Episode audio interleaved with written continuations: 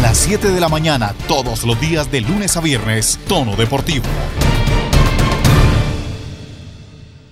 Hola, ¿qué tal? ¿Cómo les va? Bienvenidos a Tono Deportivo. Hoy estaremos hablando de la retirada de Santiago Giraldo como tenista profesional. Además, entrevista de la Federación Colombiana de Béisbol con Giovanni Urshela. Y por supuesto, lo que genera la selección Colombia. Luego de las declaraciones de Carlos Queiroz, en donde palabras más, palabras menos dijo que no tenía ni idea de lo que pasaba en Colombia, pues abre un debate de lo que puede suceder con la tricolor cuando se enfrente a Venezuela en el primer partido de eliminatoria. Bienvenidos. En tono deportivo, tenis. Como lo anunciamos ayer en tono deportivo, Santiago Giraldo, el tenista número uno de la historia colombiana, ha decidido retirarse del deporte como profesional. Giraldo, que inició muy temprano su carrera a los cuatro años en el Club Campestre de Pereira, ha decidido colgar la raqueta, al menos de manera profesional, el día de ayer. Luego de más de 20 años al frente del equipo colombiano de Colsanitas, el pereirano decide dar un paso al costado, abrir campo para las nuevas generaciones, según lo que dijo, y también empezar a trabajar de otra manera, por la juventud colombiana, muy cerca del deporte, según lo que se informa. Pues bien, recordemos que Santiago Giraldo llegó a ser el número 28 del mundo y según lo que pasaba por la mente de todos iba a llegar al top 10. Sin embargo, un bajón anímico en el juego, psicológico, terminó sacándolo del tenis por un año. Tomó un año sabático en donde aparentemente cambiaron todas las prioridades entre ellas el tenis. Dejó de ser su prioridad, sí, lo quería, sí, lo practicaba, pero no era su prioridad en el momento. Ayer decidió por fin, después de estar batallando con su mente y con el corazón, dejarlo por completo, al menos de la parte de ser jugador profesional y dedicarse a otro tipo de cosas. Escuchemos la carta de Santiago Giraldo. Hoy me despido de lo que ha sido el capítulo y vínculo más importante en la historia de mi vida, ser un tenista profesional. Tenista he sido desde que tengo tres años, toda mi vida y lo seré siempre. Ser jugador profesional es otra cosa. Inicié con 15 y hoy casi a los 33 he decidido decir gracias y ponerle punto final a este viaje. Me siento muy afortunado de poderme despedir con profunda alegría y tranquilidad. Me siento afortunado de sentirme en paz, ha sido una reflexión larga para la decisión de incluso años, la cual me ha dejado claro que al tenis y a la vida solo le tengo gratitud y cosas maravillosas. Me voy tranquilo porque dentro de todas mis imperfecciones y aprendizajes hice lo mejor que pude y di lo mejor que tenía.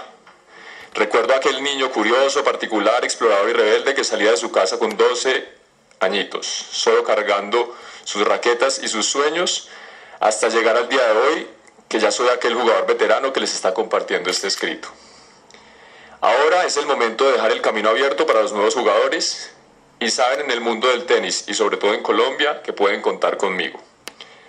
Algo para mí fundamental y de importancia suprema es agradecerle a Colsanitas, mi segunda familia, y a quien le tengo y tendré gratitud infinita, pues seguramente esos sueños de aquel niño no se hubiesen podido cumplir si no fuera por su acompañamiento, fidelidad y decidido apoyo. Gracias por la labor más ejemplar, acertada y reconocida a escala global. En todo el mundo el proyecto es catalogado como digno y necesario de replicar y en palabras más claras como modelo de éxito en todos los aspectos. Gracias a Felipe, mi entrenador, amigo y compañero de mil batallas, toda mi gratitud por su paciencia, ayuda y apoyo gracias a todos los otros equipos de trabajo que sería muy difícil de mencionarlos, uno a uno. Gracias a mis amigos de vida y de carrera que me acompañaron e impulsaron. Gracias a mi familia que ha estado siempre ahí conmigo incondicionalmente. Gracias a todas las otras empresas, aliados y proyectos maravillosos que confiaron en mí y lo siguen haciendo. Gracias a la Federación, a Coldeporte, soy Ministerio del Deporte y a su ministro, al Comité Olímpico, promotores, aficionados, niños y al país en general. Gracias por tanto cariño. También gracias a toda la gente maravillosa, compañeros y compañeras, parejas que me han acompañado en este alucinante viaje. Estén seguros que permanecerán siempre en mi corazón y a los otros nuevos que se incorporarán en los emocionantes viajes de la nueva vida que se avecina, bienvenidos. Gracias a ustedes periodistas que algunos conozco hace más de 20 años y que también han sido parte importante de mi carrera. He sido un bendecido y por eso mi gratitud, alegría y paz con todo y con todos. Obviamente, repito, no soy perfecto, más faltaría, pero no me reprocho nada de nada de lo que hice. Lo hice de la mejor manera que pude y gracias a eso hoy soy lo que soy y de eso me siento pleno y orgulloso. Gracias tenis por ser una poderosa herramienta y puente de aprendizaje. Gracias tenis por ser el maestro y guía más espectacular que la vida me dio para la construcción de mi camino. Ahora y siempre sé que el regalo es y será la oportunidad de seguir creciendo y evolucionando como ser humano. Un abrazo y muchas gracias a todos. Feliz vida, Santiago Giraldo. Hemos estado en desacuerdo muchas veces con Santiago Giraldo desde los micrófonos de tono deportivo. No estuvimos de acuerdo nunca con la relación que tuvo con los medios de comunicación, en donde los trataba como quería. Sin embargo, no se le puede desconocer el gran deportista que fue. Él lo reconoce en su carta y dice que no siempre fue perfecto y que cometió muchísimos errores. Seguramente la presión tan grande que se ejercía sobre el único gran tenista que había tenido Colombia hasta el momento, o al menos uno de los que había llegado al top 30, porque ningún otro lo había logrado, pesó y pesó muchísimo. Se va y hay que reconocerlo como lo que es, hasta el momento, el mejor tenista de la historia colombiana. Desgraciadamente para el tenis, estamos lejos de que uno de nuestros representantes pueda regresar a esas instancias. Quizá Daniel Galán, pero ya tiene 24 años y no ha terminado de explotar. Nicolás Mejía, que apenas tiene 20, pero mientras que sus excompañeros de la categoría junior se baten con los grandes en los Grand Slams, él no ha podido salir de Florida. Sin embargo, hay que reconocer que el señor Santiago Giraldo abrió una puerta y un camino para los tenistas colombianos que vienen. Felipe Bayrón, su entrenador, el que lo acompañó independientemente de cualquier situación, el hombre que estuvo con él en los últimos momentos como profesional, le dedicó estas palabras. Para mí es un orgullo, realmente es un orgullo haber sido parte de tu formación como tenista y sobre todo como persona.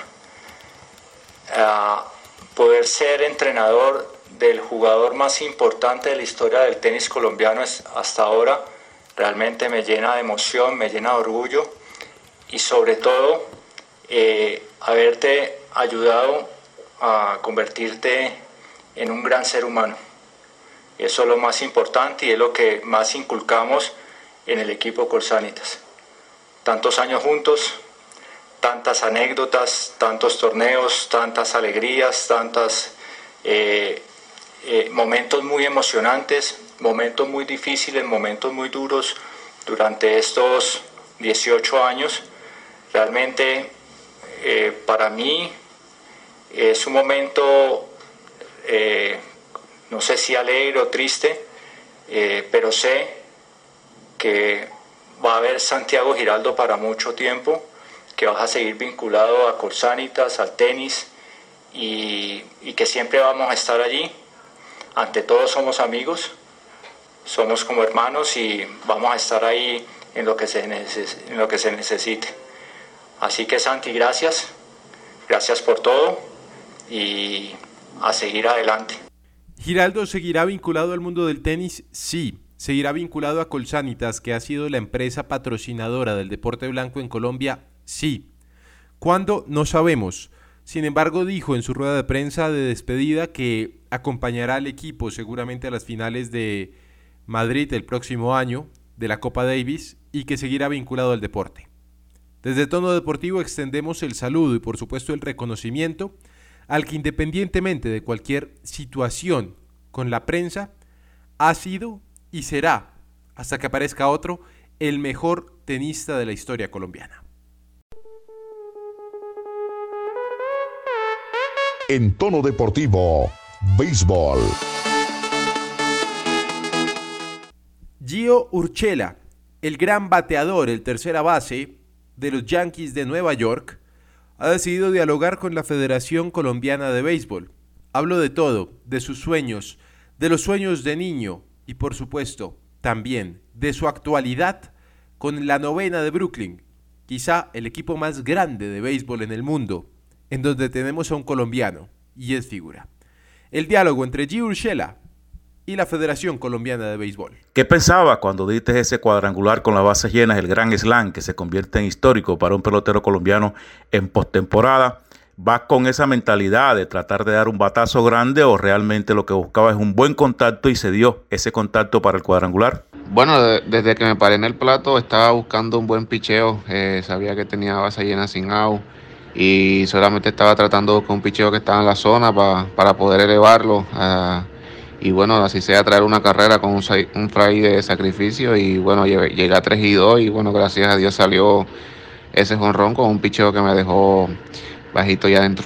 En grandes ligas no solamente hay que tener una buena ofensiva, sino una gran defensa. Usted ha demostrado tener prácticamente un guante de oro ahí en la esquina caliente ofensiva y defensivamente, ¿cómo calificarías tu actuación y precisamente cómo estás para ya encarar la recta final de esta temporada que arranca en una serie de cinco juegos para el mejor de tres contra los Reyes de Tampa? No, de verdad que me siento bien, eh, defensiva y ofensivamente, eh, siempre positivo desde eh, el primer juego que jugamos de postemporada, me he sentido bien y bueno, ya esperando el lunes para jugar con Tampa que siga esa misma mentalidad. Los Yankees son el equipo indudablemente más mediático, más famoso del mundo del béisbol. Sus fanáticos a veces se preocupan y señalan que el equipo tiene algunas dificultades en picheo, en el bullpen usted que está dentro de la organización de los Yankees, que es una figura de los Yankees, ¿qué cree que deben corregir los Yankees para no dar ventajas y definitivamente aparecer nuevamente en Serie Mundial? Desde el 2009 los Yankees no aparecen en una Serie Mundial y bueno, se enfrentan a los Reyes de Tampa y si pasan el, el cruce, si cruzan por encima de los Reyes de Tampa, ya estarán en la Serie de Campeonato de la Liga Americana para posteriormente ir a la Serie Mundial.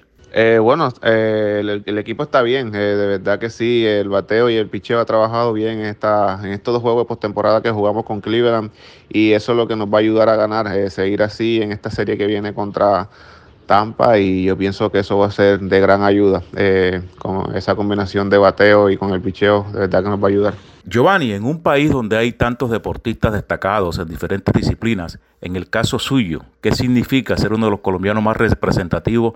no solamente de nuestro béisbol, sino de nuestra calidad, de nuestro talento, de lo que se observa definitivamente de Colombia, las caras positivas, las noticias agradables que entregan ustedes. ¿Qué significa para ti esa situación? Bueno, de verdad que me llena de orgullo eh, ser un colombiano que está representando acá al país, eh, dejando el nombre de Colombia en alto, de verdad que me llena de mucho orgullo y de muchas ganas de, de seguir trabajando duro y seguir esforzándome cada día más y bueno, llevarle una alegría de, ganar una serie mundial a Colombia. Finalmente, Giovanni, deseándote lo mejor para este 2020, especialmente en la serie que arranca contra los Reyes de Tampa.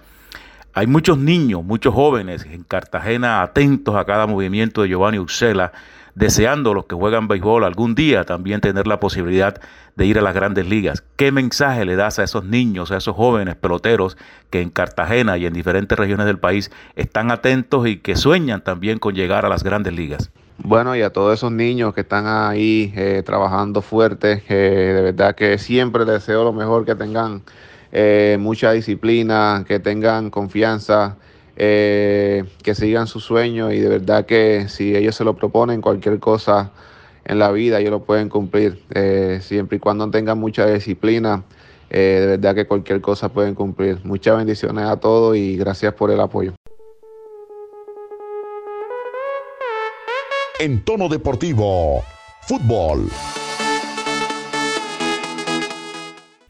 Llegó por fin la selección Colombia a Barranquilla ya está Carlos Queiroz al frente de su equipo con apenas horas para disputar el primer partido de la eliminatoria frente a Venezuela. Habló en rueda de prensa y dejó ver varias cosas, entre ellas una aparente inocencia. Y hablamos de inocencia porque no nos atrevemos a decir que sea, no sé, ignorancia, ¿no? Debe ser inocencia del profesor Carlos Queiroz, que no tiene ni idea de lo que pasa en el país en donde vino a trabajar o donde lo contrataron. Normalmente cuando uno es extranjero y va a otro país, trata de leer la prensa de ese país, trata de escuchar la radio de ese país o de ver la televisión de ese país, sin importar que hablen bien o mal del trabajo que se está realizando. Pues aparentemente Carlos Queiroz no ha visto ni ha escuchado las críticas que llueven y por montones a su trabajo y al hecho de estar en Portugal en vez de estar en Colombia. La respuesta que yo escuché fue clara y es no se hicieron las cosas como yo he querido. Entonces, ¿cómo ha querido quién, profesor Queiroz? Supongo yo que debería ser la pregunta. No quiso responder nada de eso. Sin embargo, pues vamos a escuchar lo que dijo para que ustedes tengan un, digamos, un background de lo que dijo Carlos Queiroz. Y ya se preparan con los taches arriba y bien afilados Santiago Villarraga, Juan David el Estoico Forero y Omar Pachón. Trabajar en una selección para calificar porque todo es diferente, inclusive eh, jugarse en público. Nunca me ha pasado por, por la cabeza hacer una partidos de Sudamérica de la calificación para la Copa del Mundo sin, sin público. Pero esa es la realidad y nosotros estamos aquí para encontrar soluciones para el fútbol seguir adelante eh, y estar cerca de los hinchas, que es lo, lo más importante. No, yo no, no conozco esas críticas. Eh, me, me, encantaría saber si tú como periodista del tiempo también piensas lo mismo y por qué.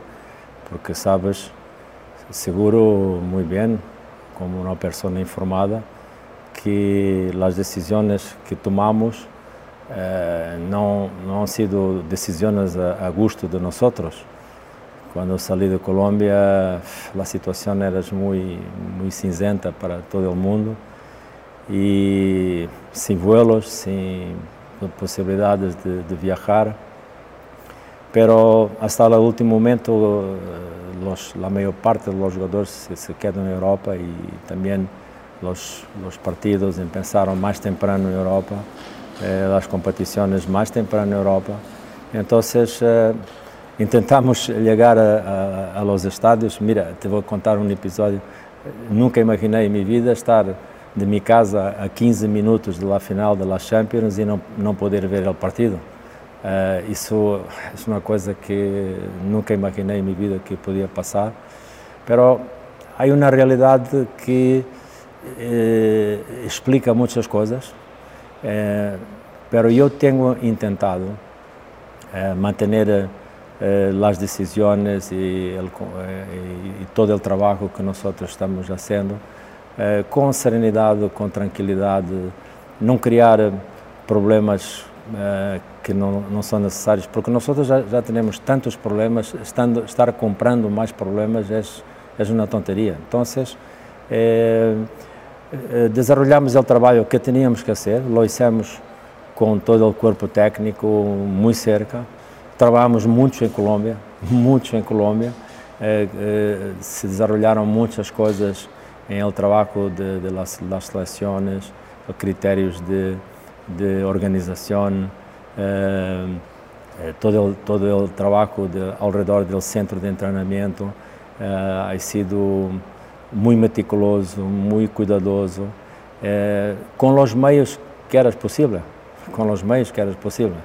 Y en mi país se dice cuando no tienes cuando tienes perros puedes cazar con, con gatos y eso que nosotros intentamos sempre ser, nunca nos quedarmos reféns, reféns, é bem dicho, nos quedarmos reféns de los problemas. Eh, ao contrário, sempre intentar que os problemas eram para nós oportunidades para encontrarmos soluções criativas e inovadoras e seguir seguir adelante. Pero eh, como falei antes, eh, trabalhamos o que teníamos que fazer eh, con las condiciones y las condicionantes que las reglas sociales nos ditaron para hacer. Eh, algunas no, si tú quieres viajar eh, y no te dejan, no, no puedes ir contra las autoridades. Y ahí estaba lo que decía Carlos Queiroz. Palabras más, palabras menos, que él básicamente no sabe qué pasa en este país. Señor Villarraga, ¿cómo le va? Buen día, bienvenido a Tono Deportivo. ¿Qué le parecieron las primeras declaraciones de Carlos Queiroz ante la prensa, no? Porque sus primeras declaraciones fueron las de la autoentrevista. Alejo, cordial saludo para ti, para todas las personas que se conectan a esta hora a tono deportivo, a mis compañeros también. Lo que usted dice, Alejandro, se acerca el debut de la selección y no sé si tildar de, de absurdo, porque es que acá se le criticó mucho a Carlos Queiroz desde que no existió, bueno, todavía no había llegado la pandemia acá a Colombia, estamos hablando de lo que fue el preolímpico, porque la selección sub-20 estaba jugando y el señor Carlos Queiroz no estaba acá ni vio un partido de esa selección. Y el tema es que lo que yo siempre he dicho, Alejandro, los, los técnicos de las selecciones sudamericanas estaban en su lugar de trabajo. El único que no estuvo fue Carlos Queiroz y tuvo que llegar dos semanas, eh, una semana antes, que una semana antes, días antes de lo que será el juego de Colombia-Venezuela. No sé si él, qué programas escucha, qué prensa ve o las redes sociales las tiene eh, identificadas, porque es que me preocupa. ¿Cómo es posible que él piensa que acá en Colombia eh, todo el mundo lo quiere y demás? Y es que es una crítica constructiva que se le hace a Carlos Queiroz, porque es que si fuera Peckerman, y qué pena que lo traiga a colación, a Peckerman le va duro que porque no iba a los estadios, que porque no iba al esto, y eso que vivía Peckerman acá en Colombia. Entonces a Carlos Queiroz le merece la crítica, debe recibir eh, esa crítica constructiva de la mejor manera, porque me parece que la respuesta fue un poco grosera a nuestro colega de, del tiempo. Pero no entiendo a Carlos Queiroz, siento que Carlos Queiroz tiene que entender que es que el ser el técnico de la selección Colombia significa estar pendiente del fútbol colombiano, las inferiores y demás, no solo mandar gente para que las mire y él no las pueda ver. No, no, para eso él tiene ahí a Arturo Reyes. Don Juan David Forero, el estoico Forero, ¿cómo me le va? Bienvenido a Tono Deportivo y cuénteme qué le parecieron las primeras declaraciones del señor Queiroz. A propósito, felicitaciones por el Independiente Santa Fe que goleó y gustó frente a Alianza Petrolera. Volvió al gol Luis Manuel, Luis Manuel Seijas y este muchacho, el 9, Jorge Ramos, que no lo quería en ninguna parte y aparentemente está haciendo goles. Bienvenido, don Juan David. Hola Alejo, el saludo para usted, para todos que se conectan como siempre ahí a tono deportivo. Y bueno, la verdad, bueno, usted lo decía ahí lo de Santa Fe, eh, muy bien por el cuadro cardenal que está entre los líderes del campeonato colombiano, pero puntualmente el, el tema de selección Colombia, bueno, de lo que dijo Carlos Queiroz, a decir verdad, me quedaron bastantes dudas eh, en el tema de algunos nombres que le preguntaron puntualmente eh, siento que dio explicaciones muy por salir del paso que realmente decir algo algo que en verdad fuera de, de esa forma. Siento que fue eh, con el tema de Santos Borré eh, me pareció a mí no sé la impresión de, de las personas o, y de los propios periodistas pero se me hizo un poco como esa relación de James y de Zidane en su momento en el Madrid. Algo así me parece que fue un poco la respuesta de Queiroz. Siento que de pronto a él no, no le termina de convencer y lo mismo.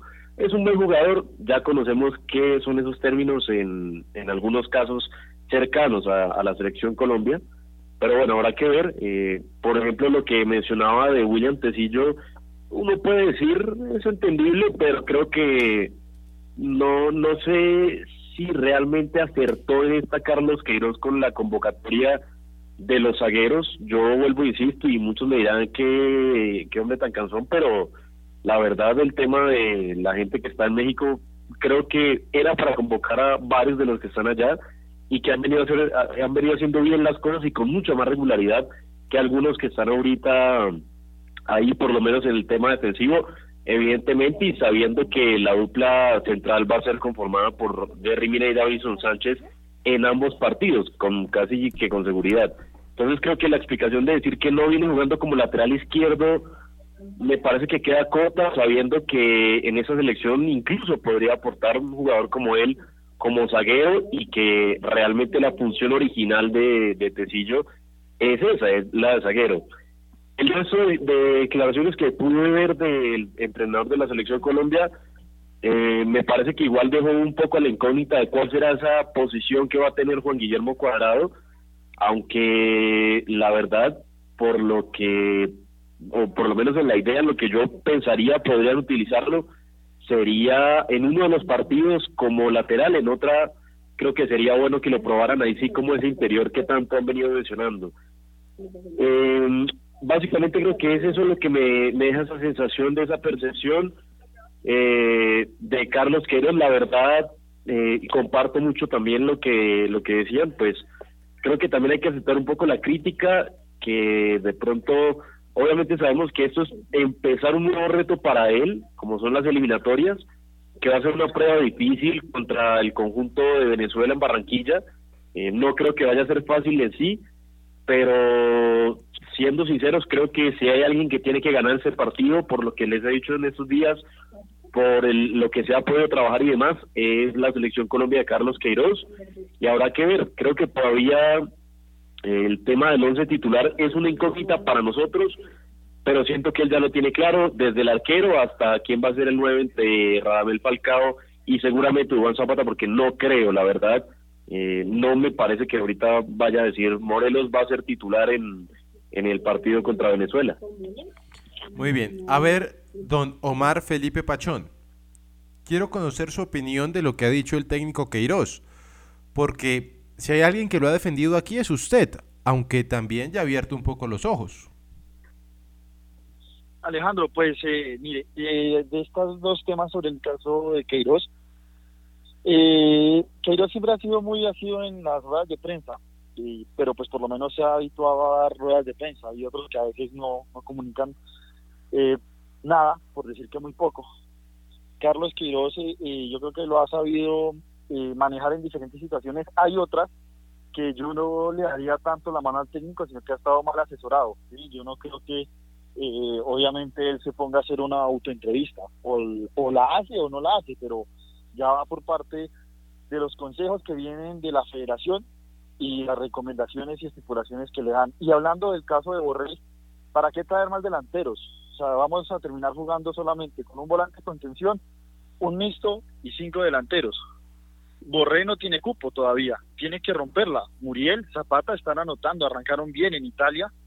Y Falcao, pues ¿quién le va a quitar el puesto a Falcao? Yo creo que Borrell todavía no tiene el nombre para, para quitarle el puesto a, a y yo lo vería muy muy complicado la verdad porque sería traerlo por traerlo caso contrario que es lo que me pasa con los arqueros en eso también le le critico vale vale el, la palabra llevar cuatro arqueros no es necesario. Para qué sacarle un arquero a la América que no lo va a utilizar porque fue el cuarto arquero que llamó de hecho el quinto porque Espina no está.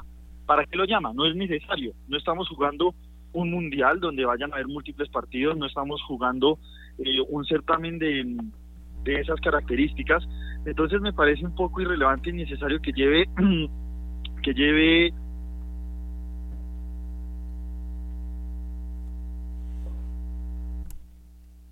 Omar cuatro arqueros que que pues no no no le suman, ¿sí me entiende? No no veo ahí la diferencia y eso sí me pareció pues no es un desperdicio. Mismo caso que el tema de Fuentes, pero a ver, este tiene dos aristas, diría yo. Una, la cercanía, sí. Eh, llevar un jugador de otra ciudad de Colombia o fuera del país es mucho más complicado que uno que está en la misma ciudad. Para mí ningún volante en este momento del Junior tiene el nivel de estar en selección. Gabriel Fuentes lo tendría en la posición de él, que es lateral izquierdo, pero yo tendría tres laterales. ¿Para qué tres laterales? Entonces eh, pasa por esas cosas. De pronto lo llamo eso, para llenar el cupo, uno nunca sabe eh, qué pueda pasar más adelante pero pero pues eh, yo no yo no veía muy necesario el tema de fuente. Ya lo llevó. Yo creo estoy seguro que no lo va a usar. Sería muy raro que lo utilice. Pero pues es un, es un punto medio entre los dos puntos no por un lado está el tema de Chaux el otro extremo para mí es Borré y el punto medio es Gabriel Fuentes muy bien hay una situación clara dígame yo sí no estoy de acuerdo con el señor Omar Pachón ¿Cómo me va a decir que, que Santos Borré no está a nivel de selección? O sea, es que Santos Borré no lleva ni uno, ni dos, ni tres partidos. Lo que ha hecho Santos Borré en River Plate, uno de los equipos más grandes de Sudamérica, ha sido fenomenal. Y el tema es que, o sea, llevamos, llevamos en esta convocatoria tres, cuatro, nueve. Y Borré no es nueve. Borré hace una función que es lo que hacía Teófilo en su momento con Peckerman. Borré es un jugador que le sirve mucho a la selección, no lo veamos como nueve, porque entonces ¿para qué sirve? Llevamos a Duana, Falcao y a John Córdoba.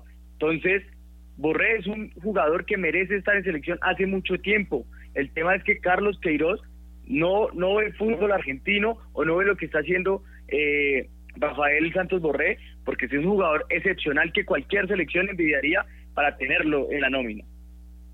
Alejandro, si me deja responder y, con esta con esta termino para que pues Juan David también pueda intervenir. Y eh, yo yo no pienso que Borré no esté en nivel de selección, lo está. Pero ¿para qué llevamos tantos delanteros? ¿Cuál es el tema? Borré no ha estado en el proceso. Carlos Quiroz lo llevaría por llevarlo. Entonces, ¿qué pasaría? ¿Lo lleva? ¿No lo pone? Peor irían las críticas de las personas hacia él, las personas que están en contra de sus decisiones. Yo no creo que sea necesario y Borré puede entrar en ese proceso, pero pues sí, es verdad, Borré no es un 9 de área como tal, pero es un delantero. Borré no funciona para ir por una banda, no funciona ir por la, por, por la otra banda. Carlos Quiroz en el frente de ataque solo usa esos tres. Carlos Quiroz no juega con dos delanteros, es muy estilo Bielsa en ese sentido. Y Borré no va a sentar a Zapata, Borré no va a sentar a Falcao. Alfredo Morelos apenas juega cuando lo llevan.